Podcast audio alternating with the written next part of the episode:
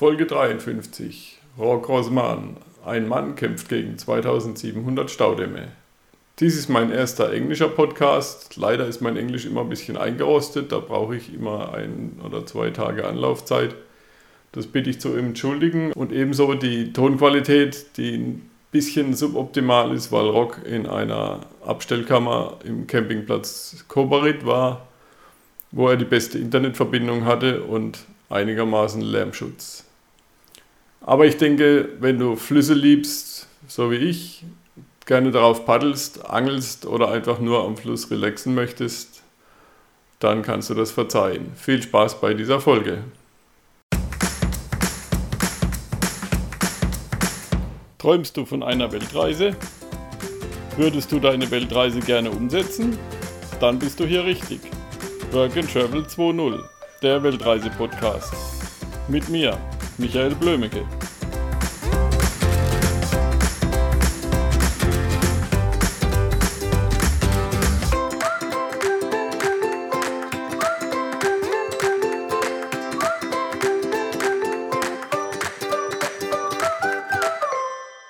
Hi Rok, welcome to Work and Travel 20.de. Hi, and thank you very much for inviting me to be here. Yes, uh, since I do a podcast for organizations like yours or uh, charity organizations, I invited you to my podcast. And the other thing is to save the rivers. Um, since I am paddler since 30 years. Um, I like to protect rivers from dams and pollution. And so I invited you. Um, introduce yourself a little bit. Who are you? What are you doing? Okay, yeah, my name is Rok Rosman and I come from Slovenia. And I started this river conservation movement simply because I heard that they want to build 3,000 dams in my backyard in the Balkan Peninsula, which means between Slovenia and Greece, roughly. And since I'm a kayaker and biologist and a person who spends lots of time outside, I fell in love with these places over the years and I felt the duty to protect them when they were in danger. So I literally gathered all my kayaking friends and organized this action called Balkan Rivers Tour three years ago for the first time. It was just a super honest idea to do something cool to prove that nature conservation can be done by anybody. And it turned out to be the biggest direct action for protection in Europe and since then my life's been a crazy roller coaster just doing everything i could to protect those rivers and prove that we can do it even though we are not doctors in biology or some super big expert. We just have a super honest wish to keep those rivers the way they are. Yes. And I, I saw uh, you you've got paddlers canoeists and fishermen and all the, the guys who are near the river or in the river? Yeah, my basic idea was to just gather all the people that like rivers, and this is not only kayakers; it's also rafters, like you said, fishermen, or just hikers that like to walk next to rivers. And it's it's really encouraging to see all of them coming in to join for the actions. Yes, and I think tourists are also interested in in see nat- natural rivers and not uh, dams or yeah for sure. For sure. I can see that on socha river like every day people come from all over the world to see this river. And they are always like wow you you guys kept this river free flowing at least in the upper reaches. And that's why we are coming here to see this beautiful river. If you would have a dam nobody would come here. So the local people would have no real way to get the income. So then, when you look at the bigger picture, protecting rivers against dams is not just a selfish act of kayaker because we want to paddle nice rapids. It's not only protecting endangered species of trout, it's also protecting the sustainable way of living for the locals and bringing in the sustainable tourism. So it's a it's a pretty big thing. It doesn't look like a big thing at first, but then once you dig into it, it's a pretty pretty big challenge, I would say. But it's a nice one. Yes, and it's for for the whole uh, area. Yeah, for sure. It's the, the people who live there, uh, tourists who come there, if they are kayaking or fishing or rafting, or only looking at the river. Yeah, for sure. It's for everybody. I, I don't even see the limits in like borders or countries. I think rivers are part of the world and we are all world citizens. So I don't like this is a Slovenian river, this is an Albanian river. This is just a river. And as Europeans, we should step together and say, look, you guys that run the development, we have damaged almost 99% of rivers in Europe this one that is left should be kept in a pristine state. So if you speak in that way people can really understand and they they are really supportive. Yes and i think uh, rivers are connecting people. For sure. Especially in the balkans. Balkans are like super special area of europe not just because of the wars that happened there but also because of different cultures and different nations. It proved to me that all these differences are completely cancelled by the river. If you have one river that flows between three countries it's the river that connects these three nations and it's just beautiful to see that. Yes. Um, what does uh, the project, project uh, do for the for the people um, in the countries at the rivers well, we want to be a different nature conservation organization. First of all, we are not like supported by European Union or any of the funds. We want to be super independent and we are pretty glad we can do that with the help of people that donate small amounts of money regularly or some brands that support us so by do by having that support we can do things in an unconventional way so our idea is to basically give voice to locals in all these countries that are never heard by the international media.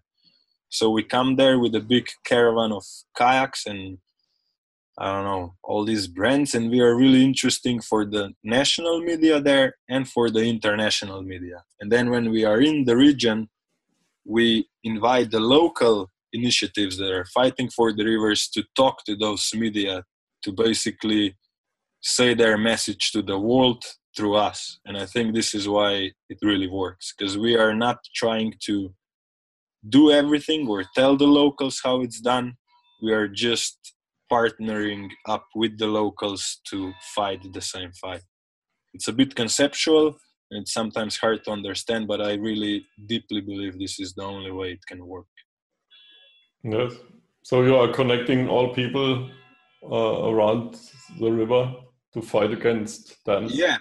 What happened in the first tour in the 2016 was people were encouraged by just seeing us what we've done because it was just five crazy friends in a little van doing this crazy trip and people were like what can they do they can't do much and we were like well we're going to try and see what we can do and we just connected with all the little ngos and locals and then we stopped seven dams and everybody was like whoa how the fuck did they do that? And we don't even know but we were just super honest in doing that.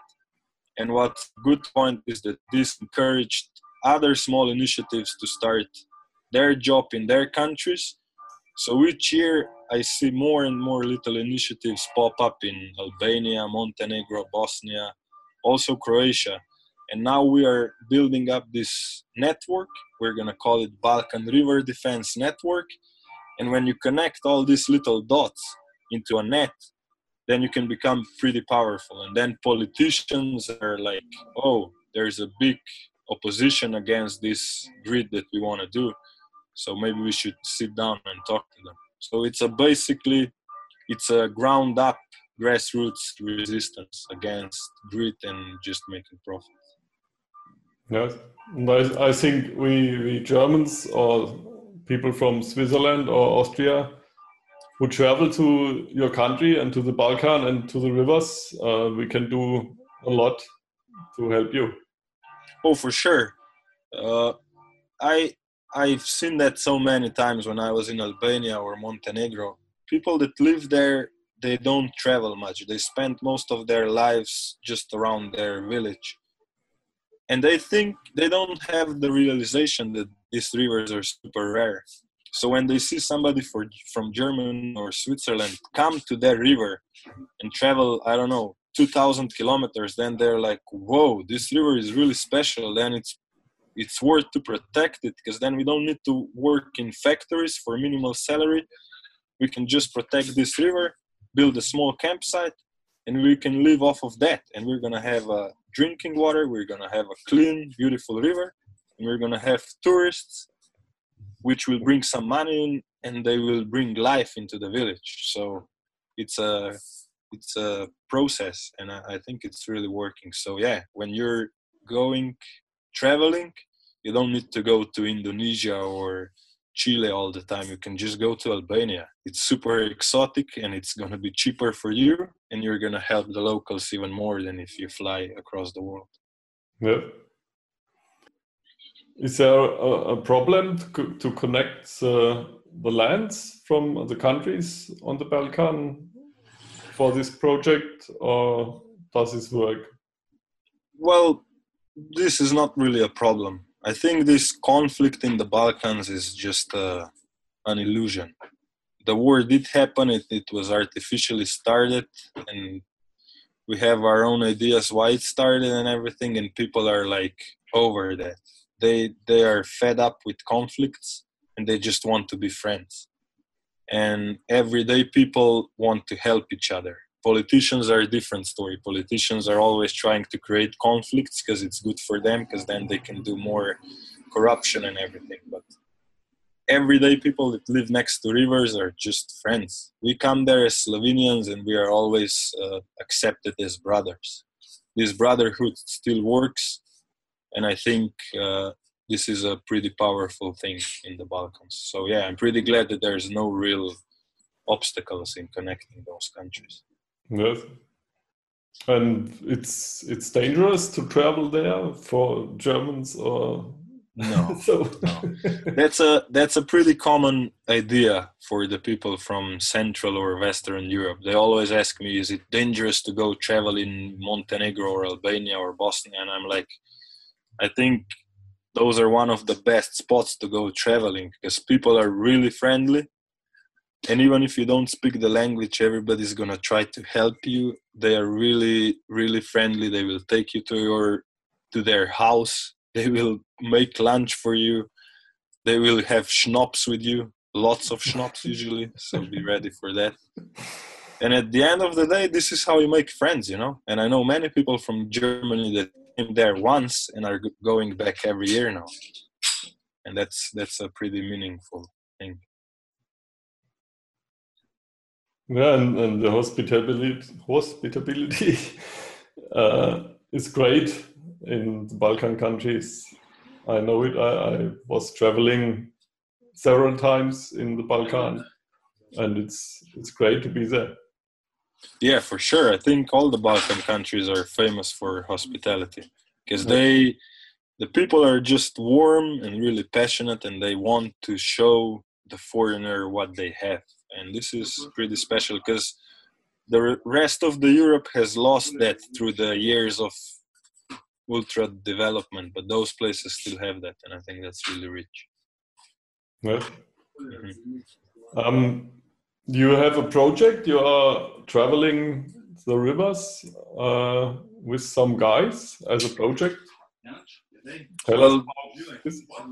this this year we're making a third edition of Balkan Rivers Tour. So first one was in 2016, second one was last year.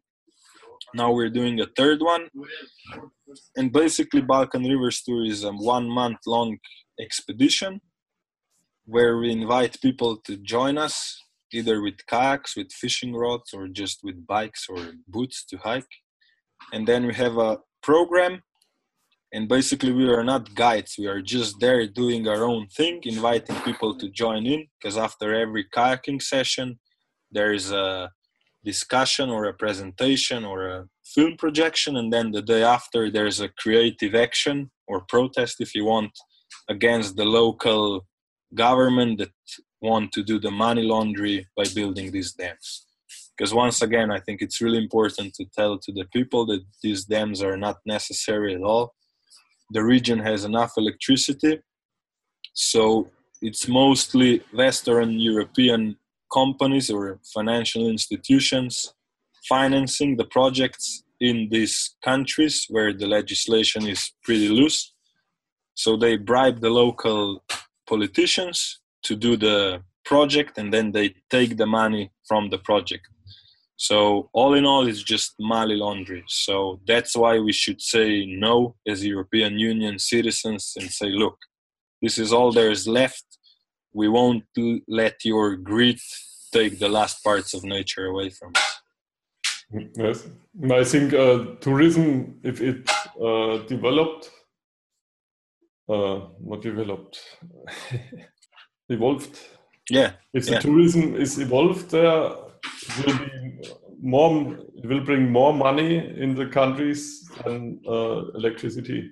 For sure, there are some calculations for Albania. If Albania would only invest into solar power around Tirana, they would make more electricity than hundreds and hundreds of small dams. And then there are some calculations that say that if they would invest a minimal amount of money into tourism to just promote the region and build some small campsites, the, the income of the money for the local community would be like greatly bigger than the hydropower development scheme.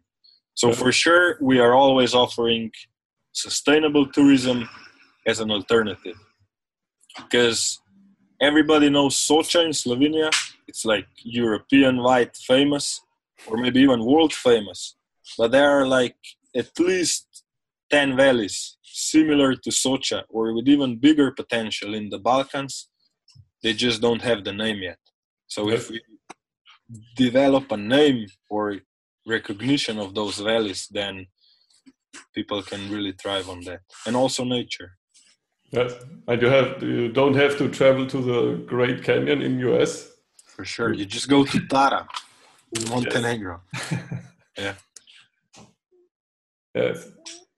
Um, and you are making a film, a video, or a, a cinema film? Yeah, it's gonna be a full-length documentary. So it's gonna be it's we're working on the film for more than a year now uh, we had some problems with financing it because it's a professional kind of movie, but we're good on the way and uh, we're gonna finish it by September. And then the film, it's called The Undamaged, saying that this is the last part of Europe that is undammed and undamaged at the same time. And it's going to be the main thing for this year's Balkan Rivers Tour. We're going to stop in all the capital cities in the Balkan countries to make a film projection and then talk about what we can do and then the day after we're going to make protest in all the capital cities yes and in, in which language is the film the film will be basically subtitled in english german and all the other languages so we really are working hard to approach the audience but general language is going to be english and slovenian because we were filming all the interviews in the home languages. So yeah. yeah. Okay. I'm awaiting the film. yeah, thanks. I'm awaiting the film too. um, what can we do to help you with uh, the project or the film?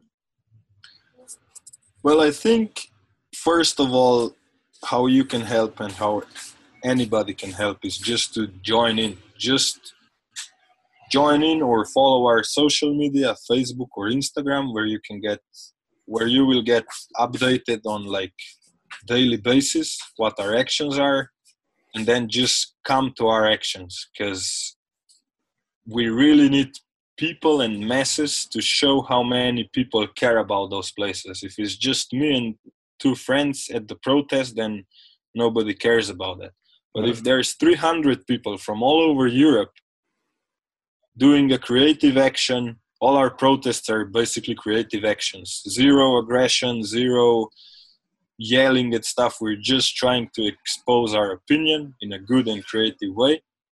And then this gives us the voice to really change something. And then at the end of the day, for sure, we all need finances because the first two years were really hard on us. I invested all my personal budget and stuff like that, and everybody was volunteering. But it now grew to the size where we need some money coming in. So we're really glad to see that people go to our webpage www.balkanriverdefense.org and they donate to us and even if it's just five euros when it adds up we have the money to organize the actions because when we go on the tour we have to rent the van for a month we have to rent all the equipment we have to pay for the gasoline and this way we can really be independent and grassroots. And I believe that only grassroots organization can be really efficient because we are funded by everyday people that want to support us. If you're funded by European Union fighting against European Union, there's no way you can su- succeed because once you become successful, they just shut down the funding and you collapse. So it's a harder way to, to play the game, but I think it's the right way. And I have the deep faith in the people that support us. Yes. I, I saw it on the website. You, you can uh, sign the petition. Also, also for sure, yeah. Yes. And of course, donate uh, some money. Mm-hmm. Petition is a really important thing. It's now run by Patagonia. They took over the petition, which is really good because they have quite an exposure. And this petition is going to be a tool for all our protests in September to hand it over to politicians, saying, look, like, I hope there's going to be a big number, but let's say 50,000 people across Europe want you to stop financing things that are not necessary because these projects are all financed either by foreign institutions or by taxpayers' money. So we should have a saying what they do with our money. So yeah, sign the petition for sure. Yes. Um, I think uh, you thought about uh, involving the, the tourists, not only the fishermen and kayaker. Yeah, for sure. We're planning on organizing a pretty big action in the summer here on Socha and just focusing on tourists that are in the region at that mm-hmm. day to join us and say, look, we came from so far away to enjoy in this free flowing river, don't destroy it. Because then we can spread a different message, you know. It's not just kayakers or fishermen, it's tourists that demand these rivers to stay the way they the are. Main, the main power. For sure. The, the, main income of the region yes. is tourism. That's and you you you have uh, uh, you have a sample. Uh, you have the, the Socha Valley with mm-hmm. much tourism, mm-hmm. and you can show do it like this on Vjosa or other rivers. For sure. For sure. You can earn money. The, the whole region is earning money, and it's in the same way it's protecting nature. For sure. I think that's a perfect solution. Not I, I still think that tourism should be sustainable not a big scale tourism when you yes. have masses and masses of people. This destroys nature for sure. But if you have a sustainable tourism which limits the amount of people that can go down the river every day to a normal number then this is really sustainable yeah. Yes.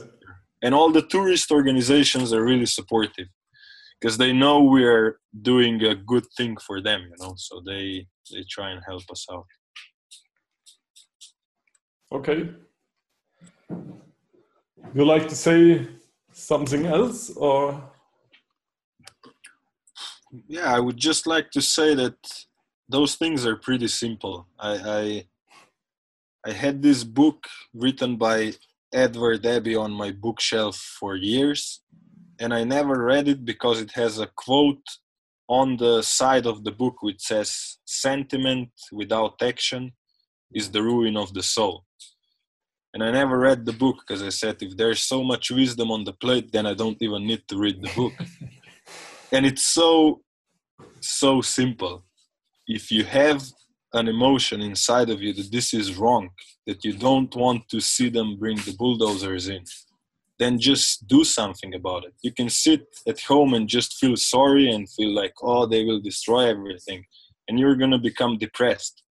But if you just do something and go out there and express your opinion or just join us, then you're gonna feel much better. You won't be depressed because you're gonna be activated, and there are pretty good chances that we're gonna make it. So unless you try, you cannot succeed. So.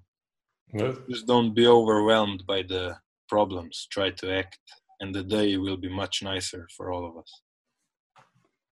Yes.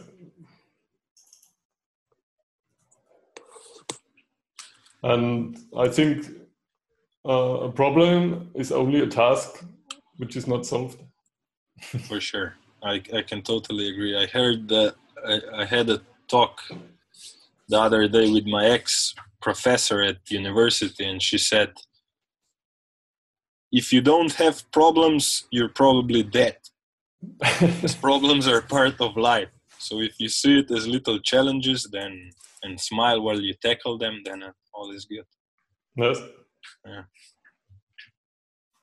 And yeah in, in this way we could we can uh, inform the people that it's not so green if you build a dam mm-hmm. because if the dam dis- destroys the area it destroys the, the, the valley which is flooded. For sure. All, all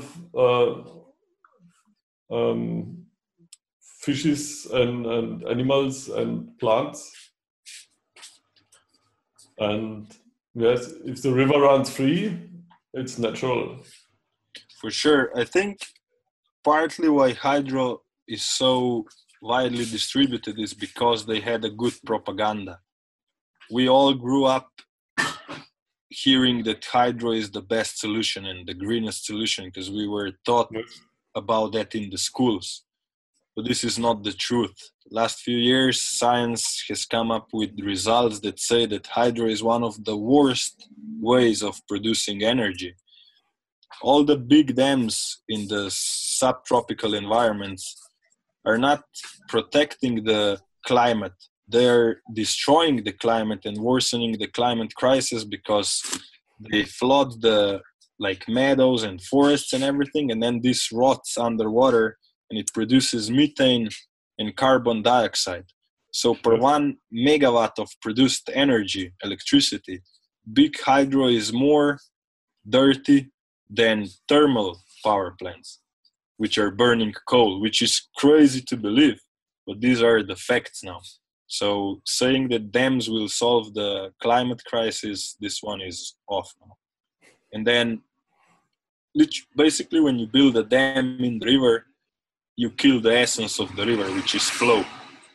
So once the dam is in there, you damage the the environment really badly. So the fish can travel upstream to spawn. So they are not bringing nutrients from the sea to the mountains like salmon are doing or eels in Europe. So you stop the transport of really important nutrients.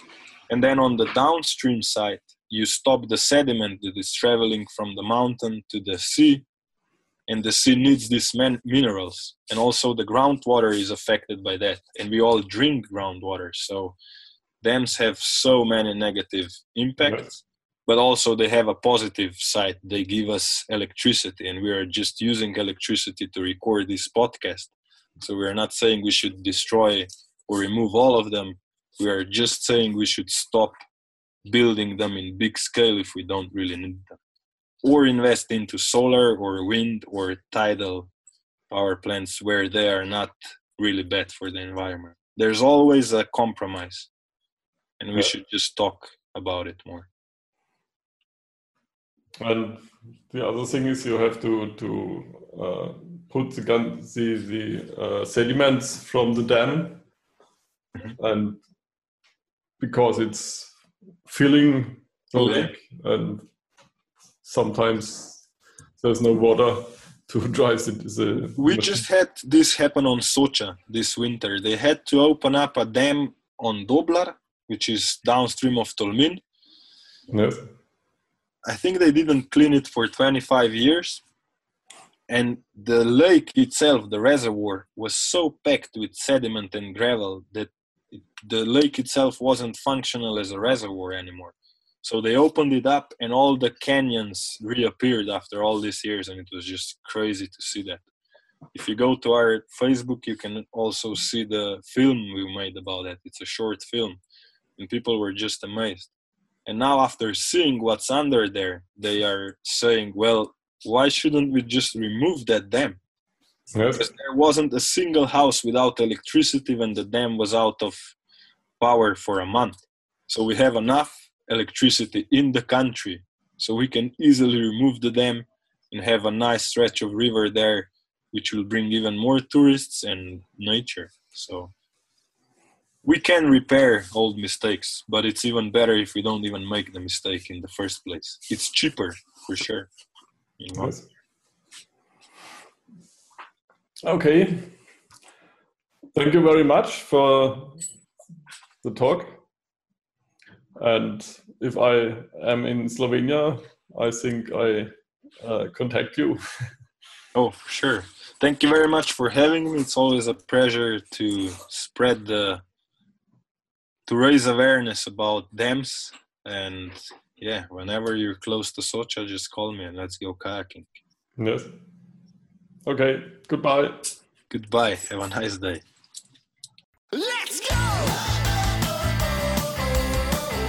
Vielen Dank für deinen Besuch. Abonniere Work and Travel 2.0 auf iTunes oder in deiner Podcast-App.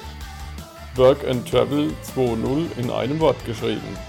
Die beste Bildung findet ein gescheiter Mensch auf Reisen, sagte schon Goethe.